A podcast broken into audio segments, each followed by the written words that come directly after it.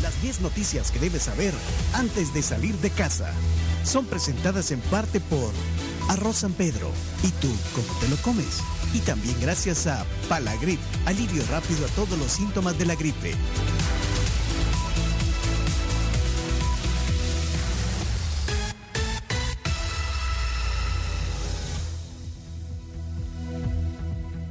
Bueno, vamos a las 10 noticias que hay que saber. Hoy vamos a hacer la número 0 Muy bien. a petición de Leonardo Méndez Rivero. Bueno, Por supuesto. Leonardo, la noticia número 0. La noticia número cero, Rodrigo Vidal ya está en El Salvador, ya todos lo sabemos, y confirma que conoce a su servidor, Leonardo Méndez No, Rivero. pero, no, pero en la noticia no es lo que lo conoce a usted. Claro ¿o que sí, ¿Eh? claro que sí. Actor. Es más, el titular que así. Periodista mexicano reconocido por sus compatriotas. Bueno, Rodrigo Vidal. eh, Famoso reconoce a periodista mexicano. Es un actor mexicano que ha participado en varias novelas en México, en Estados Unidos. Ya hablaron de él. Tiene canciones como La llave de tu amor. ¿eh? La llave de tu amor. Ahí está. está. Un temazo. ¿Temazo? Un temazo, ¿Y por cu- supuesto. cuál- ¿Cuáles otras son las de él? Otras Eh, canciones. es más conocido por su trabajo en telenovelas. Pero bueno, dígame otra canción. de. Imagínate, es tan, es tan versátil que no solamente es actorazo, sino que también tiene un éxito musical. No importa si es un one hit wonder o lo que sea, no importa. Lo importante es que Bueno, entonces que es está muy aquí. reconocido, Está, está ahorita en la televisión, ¿no? Creo que ya terminó la entrevista, ¿o ¿no? Bueno, pero No, está no. y viene a formar parte Ah, del ah, closet del Pero entretenimiento. oigan esto, ayer hace un evento eh, Rodrigo Vidal, eh, va Leonardo, el equipo de producción de Leonardo Méndez Rivera, eh, Rivero, perdón, se va al lugar y Leonardo se va a otro lugar, No se, se equivocó de lugar. Sí, es que uno siempre tiene que tener dos fuentes diferentes y buscar, por ejemplo. mira, era, el evento era en la cantina, la 15. Ajá. Pero Leonardo se fue a la 20. A la 22. 5 más arriba. Se fue mal y entonces, pero aquí, aquí está la prueba de que, de que lo conoce a Leonardo Méndez Rivero, sobrino de Lucía Méndez. Adelante, eh, Rodrigo. ¿Qué pasó, Rodrigo? A- Aquí, ayer. Hola, hola, ¿cómo andan? Oye, Leonardo, ¿dónde estás? Leonardo Méndez, ¿dónde estás? Mira, aquí está todo el mundo. Por fin llego, por fin llego. Me tocó una nevada, casi muero, me atropellan, pasé hambruna. Bueno, no se nota lo de la hambruna, pero bueno, fueron días terribles, pero ya llegué por fin. ¿Y en dónde estás? Ahí te traigo el encarguito, ahí te traigo el paquete, sí, que te envía tu tía Lucía Méndez. Ahí está, creo que son medicinas y este, no sé, hay unas cosas medio extrañas que no, no quise ver más porque me asusté. Eh, Te mando un saludo enorme, espero verte pronto. Eh, aquí Rodrigo Vidal y les mando un saludo enorme a todos los amigos de la tribu, por supuesto. La tribu. Les mando besos a todos, los quiero. Eh, Queda eh, demostrado, queda la evidencia de nuestra amistad, tanto la confianza que me trajo unos encarguitos que le pedí a mi tía. Bueno, hasta eso le creí yo hoy, pues. Que, que- que su tía, la, la Sí, Méndez. bueno, Ahora está confirmadísimo. Bueno, Papeles. Entonces, eh, para más prueba, el video ahorita está colocándose en Twitter. Eh, el, el video está Sí, arriba en Twitter. no voy a ya. decir que alguien venga a decir, no, consiguieron a alguien que habla como, No, no, como no. Rodrigo Vidal. Está- no, señores. Está en Twitter el video.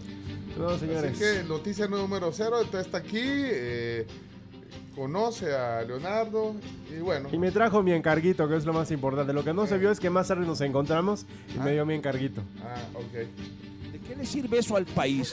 Bueno, vamos entonces. Noticia número uno, Carms, adelante. eh, Noticias que hay que saber.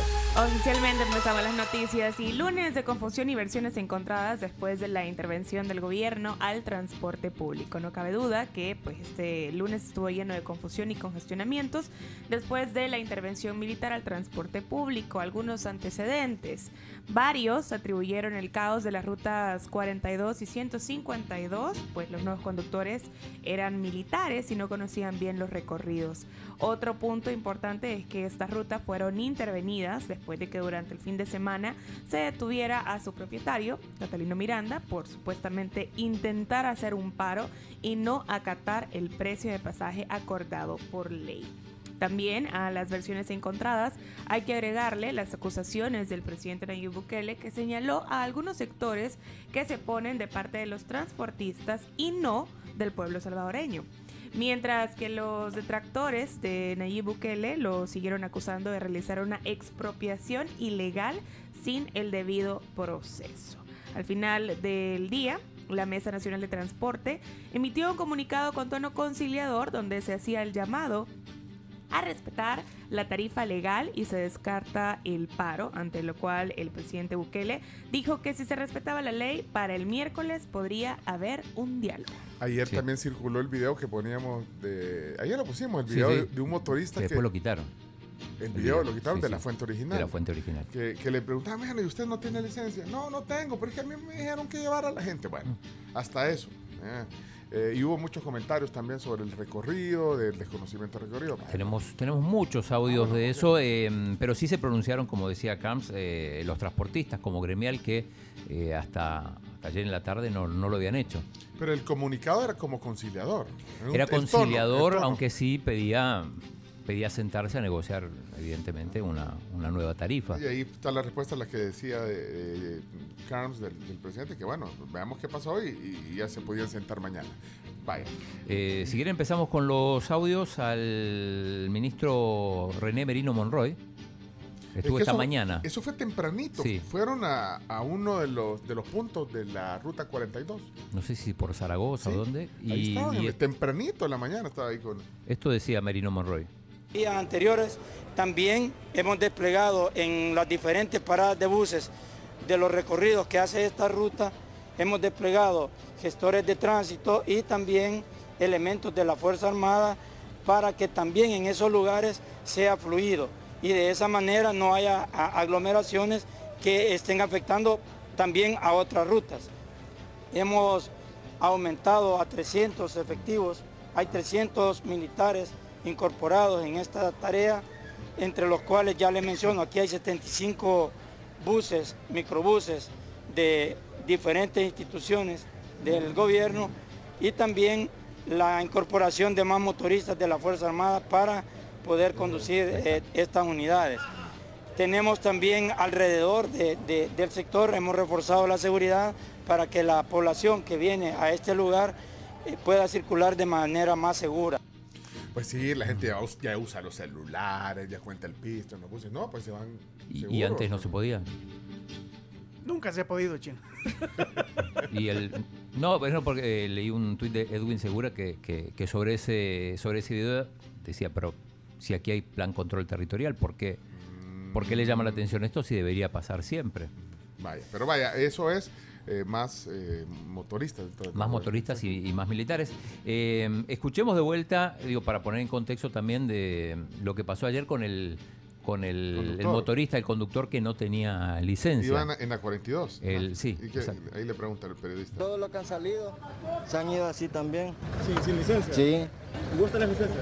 sí, en esos trámites ando. Ah, no, este, este es otro, este es otro, este es otro conductor de la 42 que, eh, que le consultan. O sea que ese oh, no es el mismo de ayer. No es el mismo, es y otro. el de ayer no lo El de- sí, sí, está. Está. Es el siguiente. ¿Usted, ¿Usted cuenta con licencia de conducir? Eh, la verdad no, pero este, ellos son los que me están mandando. ¿Qué les han dicho en este momento para abordar la unidad? No, ahorita no me han dicho nada, solo me dijeron que transportara a la gente. ¿Tiene permiso usted para conducir esta unidad? Bueno, pero después Eh, sí, que- permiso, sí. Permiso porque le dijeron que fuera. Sí. Pues ¿Ya el otro. la licencia? En eso estoy, pero este, como... Ahorita. ¿Ha sido contratado usted por Sí, la... aquí trabajo, yo aquí trabajo, porque como ya me sé toda la ruta, entonces... Démosle rey, le dijo. Démosle rey, sí. Y después viene el otro cuando lo, cuando, cuando cuenta lo que le pasó. Este, bueno, nosotros estábamos ahí esperando de que pasaba con nosotros. Y entonces de repente como había multitud de gente, ¿verdad? y entonces como ellos ya no podían y, y supuestamente no conocían ni la ruta, empezaron a decirnos a todos los motoristas que, que- que empezáramos a transportar a la gente. Vaya, entonces nosotros solo hicimos lo que ellos nos dijeron, ¿verdad? y ya estando allá nos agarraron y que sin autorización de nada, y que por licencia nos pusieron esquela y nos quitaron la unidad. Ok. ¿Y dónde los dejaron a ustedes? A mí me mandaron hasta Zaragoza y allá me decomisaron. No. ¿Cómo hizo usted para regresarse? Es uno, otra unidad. ¿Y qué le han dicho hasta el momento las autoridades? Bueno. Sí, este es el, el- el chico que está con, con la camisa azul Nike, Ajá. que, que confiesa primero inocentemente que, que no tenía licencia. Lo mandaron. Lo mandaron y después lo, le, le- le quitaron la unidad y encima le pusieron una esquela. Pero él dice, yo A mí me mandaron y yo fui. Y el, el primero que escuchamos era otro que, que si bien no dice que no tenía licencia, dice en eso andamos. Voy a ponerlo de vuelta, es el de 42. El de la 42. El de 42. Todos los que han salido se han ido así también. Sí, sin licencia. Sí. ¿Gusta la licencia? Sí, en esos trámites ando. Pues sí.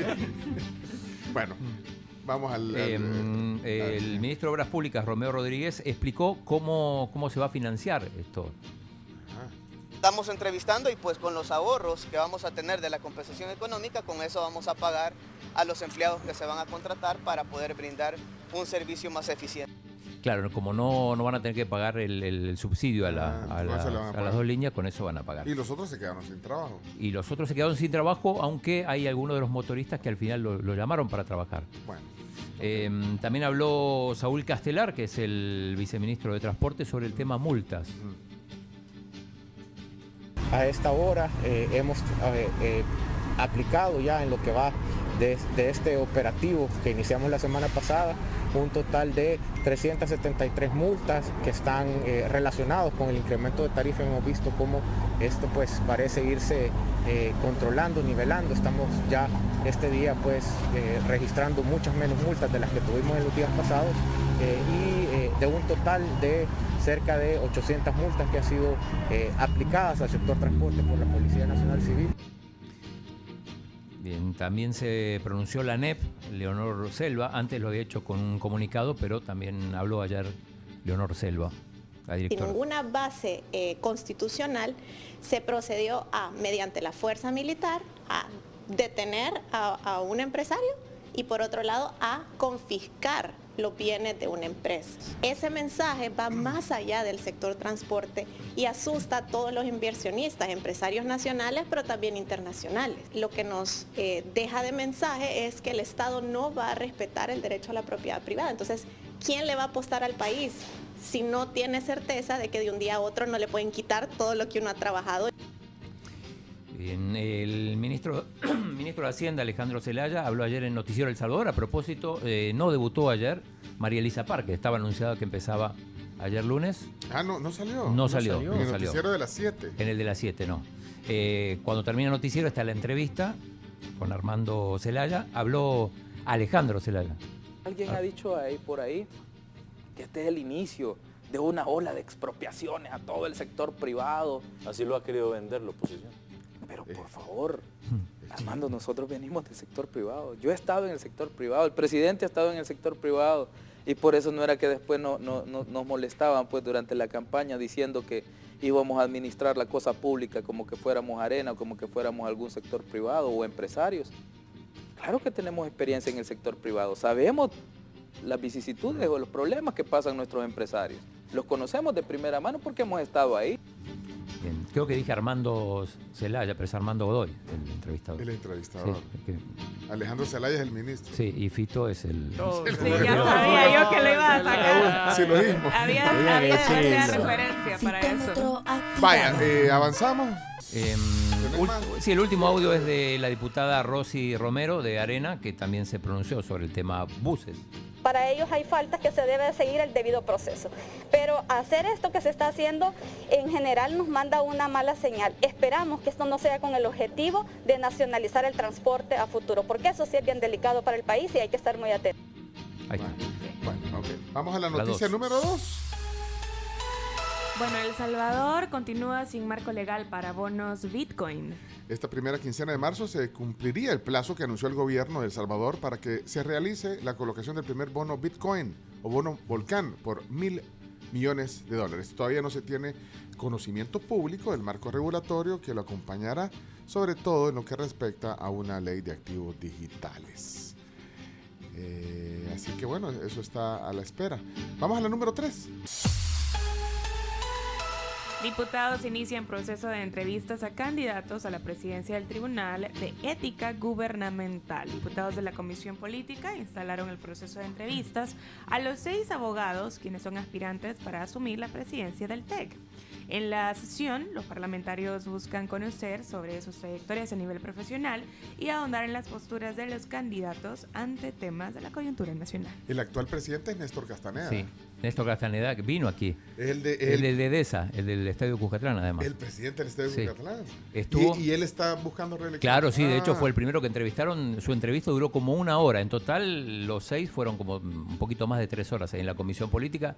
Yo estuve viendo algo. Sí, Esto dijo Castaneda cuando le preguntan por sus logros. Escuchen. Usted ha sido presidente del Tribunal de Ética Gubernamental desde abril de 2017. ¿Podría señalarme los principales tres logros durante su gestión al frente de esta, de esta institución? Bueno, gracias. Pasé cinco años siendo vocal del tribunal y cabalmente a partir del, año 17 me nombra la Asamblea Legislativa como presidente del, del TEC. Uno de los problemas que teníamos era la infraestructura. El tribunal alquilaba tres casas. Teníamos por separado las diferentes unidades, problemas de estacionamiento para todos los, los- el personal y una de, de mis de planes inmediatos fue el conseguir un edificio que pudiéramos nosotros sufragar el alquiler y que prestara todas las condiciones apropiadas. Bueno, ese fue el, el primer logro que mencionó, me llamó la atención, que fue eh, juntar a todos en un mismo edificio. Con un parqueo, con un alquiler bajo y, y- y parqueo para casi todos. Bueno.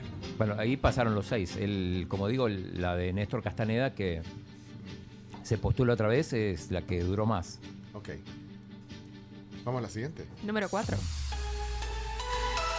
Defensoría del Consumidor busca que parqueos otorguen 30 minutos gratis a clientes. La Defensoría presentó un pliego de reformas a la Asamblea para favorecer a la población, entre las que sobresale que los parqueos otorguen al menos media hora para los clientes gratis.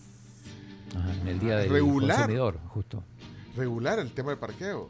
Pero algunos no dan media hora gratis ya. Algunos están 15 minutos. Algunos están 15 minutos. Pero, o sea, al final eso depende de cada comercio. También buscan que los, que los locales sean eh, responsables de daños o alguna cosa ahí del carro que pase en el parqueo. Ah, que, que normalmente te dice que no se hace responsable. Ajá. Bueno, ahí está eso entonces. ¿Qué dicen? ¿Qué dice la tribu? Vamos a la siguiente, número Cinco. 5. Tribunal de Apelaciones condena a 10 años de cárcel a ex magistrado por agresión sexual a una niña. Una Cámara de lo Penal o Tribunal de Apelaciones condenó a 10 años de cárcel al ex magistrado de lo civil Eduardo Jaime Escalante Díaz bajo el cargo de agresión sexual a una niña de 10 años, hecho que habría sido cometido en febrero de 2019. Escalante ya había apelado la decisión de un juzgado de primera instancia y por eso recurrió a la Cámara de lo Penal para la revisión de la sentencia del Tribunal Menor e igual así lo condenaron 10 años. Tenemos el audio del fiscal del caso. El señor Eduardo Escalante Díaz ha quedado eh, inmediatamente detenido, se le ha eh, podido romper el principio de inocencia, por tanto eh, se ha, ha quedado en detención provisional. Claro, la ley le da eh, los recursos que se establecen a la defensa técnica, pero este día pues se ha logrado esa condena para el señor Eduardo Escalante. Número 6. UCA reprocha que Fiscalía no reconoce a las víctimas de la masacre jesuita después de conocerse las órdenes de captura para seis de los 13 acusados por la masacre de la Universidad Centroamericana. El rector de la institución, André Oliva, reprochó a la Fiscalía General de la República de no reconocer a las víctimas e intentar separarlas del proceso penal. Esto porque en la acusación fiscal se expresa que ni se cuenta con las direcciones de ofendidos o víctimas de esta masacre. Escuchemos al padre Andreu Oliva. La universidad ha percibido que existe de parte de las autoridades públicas, de algunas de ellas, un interés en apartar a la UCA de este proceso y en sembrar dudas de que la UCA sea una de las víctimas o parte ofendida de la masacre. Todo el entorno eh, que se está dando alrededor de este caso, el que hace pensar que puedan haber otros intereses diferentes a, la verdad y a la justicia y que pueda utilizarse el, caso eh, para fines distintos a la verdad, la justicia, la reconciliación. Bueno, vamos a la siguiente. Número 7. Diputados de Nuevas Ideas viajan de nuevo a Estados Unidos, ahora hacia Atlanta. Los diputados de NI viajan a Estados Unidos. Según la información, los parlamentarios visitarán a comunidades de salvadoreños para abordar temas como voto en el exterior, apostilla electrónica, entre otros. Sí, van a viajar creo que en un par de semanas. Recordemos que estuvieron primero en Houston y después también estuvieron en la zona de Washington, Maryland y Virginia. Noticia número 8. Tribunal favorece con libertad condicional a diputado de Nuevas Ideas desaforado. Un tribunal favoreció al diputado de Nuevas Ideas, Gerardo Balmori Aguilar Soriano, a quien se le retiró el fuero o inmunidad para ser procesado por supuesto soborno. Un segundo parlamentario del mismo partido y procesado bajo los mismos cargos, José García Torres, tendrá que justificar su ausencia y presentarse al juzgado a más tardar el próximo 29 de marzo. Ok. Y el número 9. Eso lo dijeron ayer aquí en el programa. Así es, el representantes de nuestro tiempo, el partido político, aspira a ser la segunda fuerza política de nuestro país. El presidente de nuestro tiempo, Juan Valiente, dijo ayer aquí en la entrevista de la tribu que aspira a que su partido sea la segunda fuerza política. Pues hay muchos partidos satélites que van a la baja. Nadie dijo que sería fácil ser oposición. Por lo menos hay 4 millones de salvadoreños que quieren que se ponga a las personas al centro de la política, aseguró Valiente aquí en el programa están eh, los podcasts. Ahí todo, toda la entrevista completa. Toda la entrevista en Spotify, TuneIn, Apple Podcasts, Google Podcasts y además en Facebook y en YouTube. Somos la tribu FM. Número 10. Congreso de Perú declara la permanente incapacidad moral del presidente Pedro Trujillo. Con amplia mayoría, el Congreso de Perú declaró la permanente incapacidad moral del presidente Trujillo, lo que podría abrir un posible proceso de destitución del cargo. Bueno, ustedes recuerdan lo que quiso hacer aquí eh, Ricardo Velázquez Parker en su momento, ¿cuánto? Un, menos de un mes antes de las elecciones parlamentarias. Sí. ¿Y? Esa era la número 10 y bueno, las noticias fueron gracias a Palagrip, alivio rápido para todos los síntomas de la gripe, solo con para Palagrip, efectivísimo. Palagrip. Palagrip. Bueno. Y una breve el espectáculo que les quiero comentar rápidamente. Anoche estrenó la serie de Vicente Fernández en Televisa y la gente está muy enojada. ¿Por qué? Sí, Porque- dicen que es muy mala. Dicen que es malísima, malísima. No, y, y además la familia no la prueba, la señora. ella- ¿Cómo se llama la, la Cuquita. La doña Cuquita. Doña Cuquita abiertamente envió un comunicado diciendo que están explotando sin los derechos, los derechos de Vicente Fernández. Y Televisa hizo caso omiso, pues. Así que hay polémica en México, señoras y señores. Pablo Montero hizo de, de- de- de- de Vicente Fernández. Sí, pero es, Es que, es que parece que Netflix está haciendo otra, ¿verdad? Entonces, esa es la que aprueba la Ese es, familia. con, Sí. ese es con Jaime Camil. Los derechos de la de, de inform- de difusión y todo lo, lo hablaron con Cuquita las personas de Netflix. Televisa simplemente tomó la idea de Vicente Fernández y comenzó a hacer una bioserie que no está eh, aprobada por la familia Fernández. Ok. Bueno, algunos comentarios. No ha venido Josué Natán, vea todavía. Está en camino. Vienen, vienen, vienen. Viene en camino, Sí, Josué viene Natán. Bueno, sí. mira, bueno, entonces. ¿Qué eh, dice la gente? La gente dice, hola, buenos días, yo siempre estoy atento a las 10 noticias y hace una sugerencia, Carlos Mauricio, ¿por qué no hacen el noticiero Tribu edición estelar en la noche? Vení en la noche, en la noche. en la Buenísimo, sí. Hagámoslo pues. ¿A qué hora? ¿A qué hora El chino viene, estoy segura Sí. que viene. Lo que pasa es que, ¿en qué radio lo vamos a poner? En- aquí no nos va a. Neto López. Radio. Eh, eh, Neto López Radio, ahí adentro, en la entrevista de Neto López. Mira, eh, escuchando Tenemos un mensaje aquí, y yo, yo sí le quiero mencionar. Johnny Arevalo nos escribe, buenos días, la tribu, nos envió una foto. Pueden saludar a mi esposa en el hospital, los está escuchando, María Ivonne de Arevalo. Ayer nació Héctor Santiago, nuestro hijo. Así que Johnny, felicidades eh, también a tu esposa. María Ivonne. María Ivonne de Arevalo, felicidades a los nuevos padres. Bueno, también eh, noticias sobre lo que hablábamos en el día del, del- de la defensa del consumidor. Sabes que están proponiendo, además de lo de los parqueos que hablábamos en las 10 noticias, que, que se ponga techo a las propinas. Me llamó la atención. me ¿Cómo techo a las propinas? establecer un techo a las propinas y la posibilidad de solicitar la anulación de ese cobro cuando estés inconforme con el Ah. servicio prestado. Es parte de- también de, la- de las reformas a la ley de protección al consumidor. O O sea, la propuesta define que en los restaurantes, bares, establecimientos de, de esta naturaleza, se podrá cobrar como propina por el servicio en la mesa hasta máximo 10% del valor consumido. Eh, Pero ¿y no te cobran eso? Pe- no, ¿cómo no? Es que te, lo ponen ya por default. Claro. Sí. Pero lo que están diciendo es que eh, te, te quieren dar la posibilidad a vos como consumidor de que si recibís un mal servicio No, eh, y no esté de acuerdo a lo que esperabas, puedes reclamar. Eh, no sé, ahora. Vea, yo te puedo contar un ahora- caso después. ¿Cuál caso? Contame. Eh, mi esposa Florencia una vez se enojó porque la habían tratado muy mal, le Sí. trajeron la comida que no pidió, además pidió sin, creo que Sí. sin queso y Ajá, todo. ajá. Y, y- y se enojó tanto que dijo, por favor quítele la propina porque yo no le voy a dejar propina por un servicio tan malo que, que me dieron. Ajá. Y se la quitaron. Aquí. Aquí, sí, sí. A mí, me pasó, a, a mí me pasó al revés. Ajá. Ah, bueno, es que ahí, está- ahí Si estaba. hubiera estado yo, no, te aseguro que No estaba comemos Chacarita. gratis ese día. No estaba Chacarita. está Chacarita. Si eso vuelve a pasar, comemos gratis todo.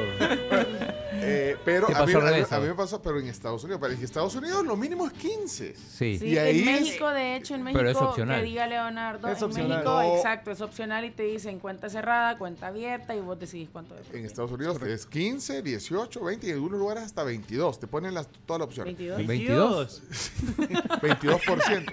Y, fíjate, y entonces, Cayó. pero una vez me pasó, creo que lo conté, que no estaba de acuerdo, así como le pasó a Florencia, no Sí. estaba de acuerdo en el restaurante y dije, no, bueno, voy a- voy a pagar el servicio, lo que comimos más bien, pero no voy a poner, entonces puse raya en todos los espacios, 15, 18, 20, puse raya. Y nos fuimos, nos levantamos, pagué y nos fuimos y de repente cuando íbamos en el parqueo, Te clavaron Iba, 22. no, iba corriendo el mesero y me, y me agarra así en el hombro. Me pone, no, me pone la mano en el hombro. Me Ey, ey, desmayo. ey, ey, ey, ¿qué pasó? ¿Por qué no me dejó propina? O sea, ¿qué pasó? O sea, hello, ¿qué pasó? Y yo, ¡Chacarita!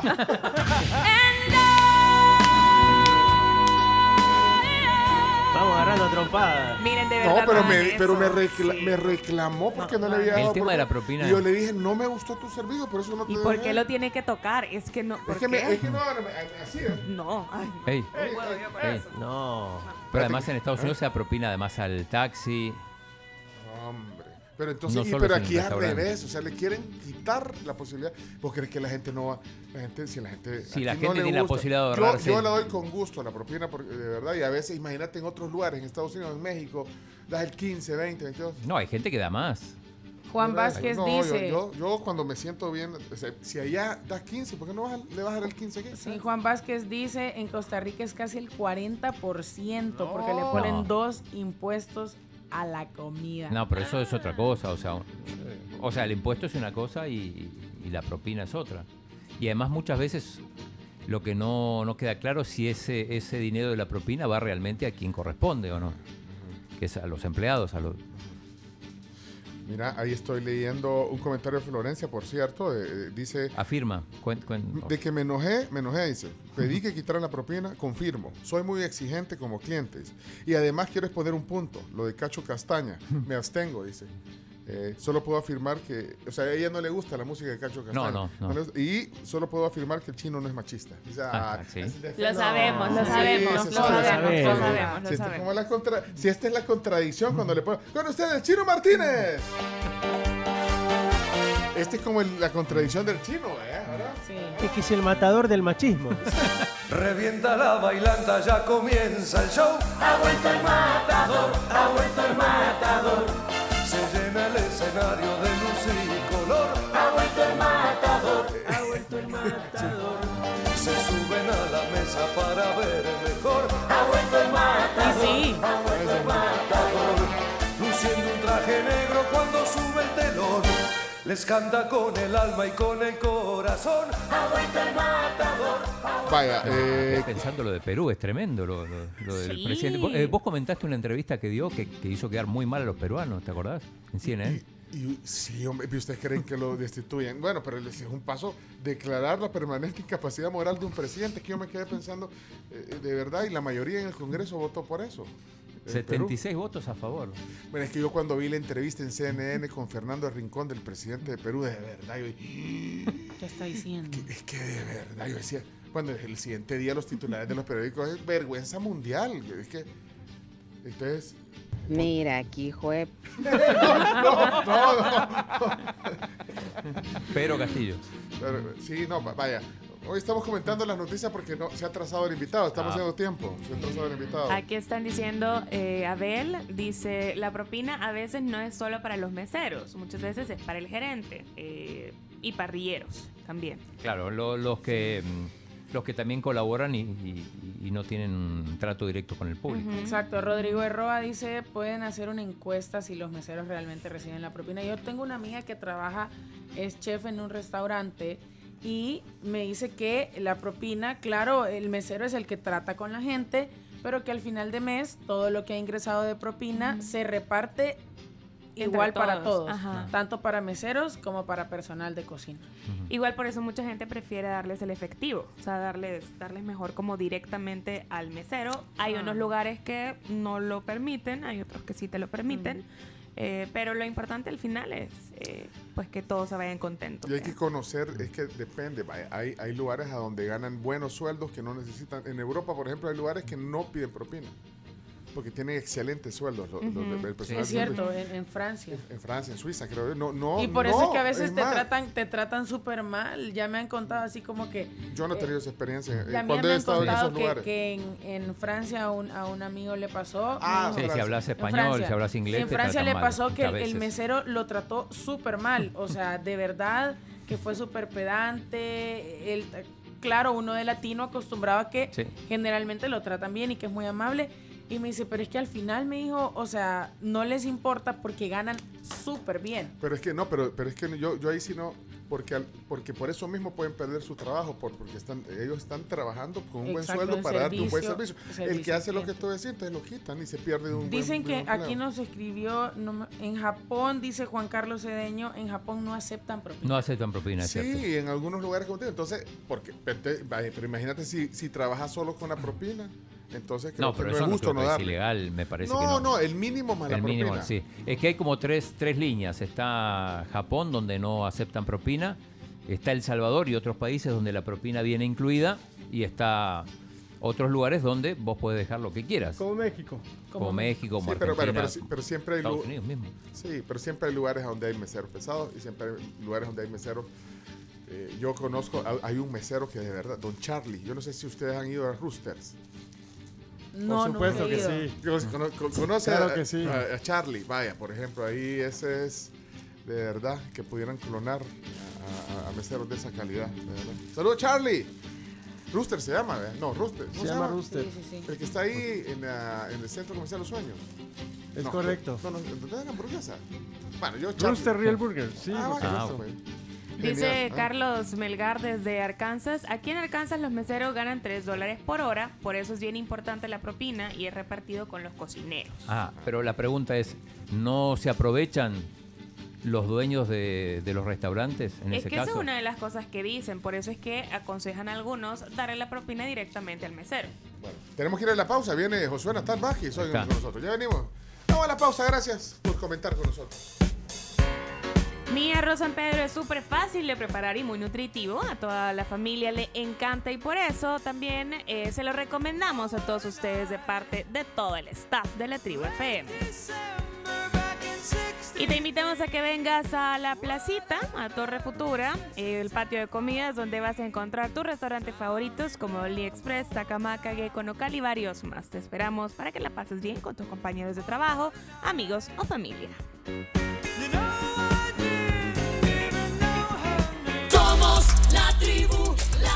UFM.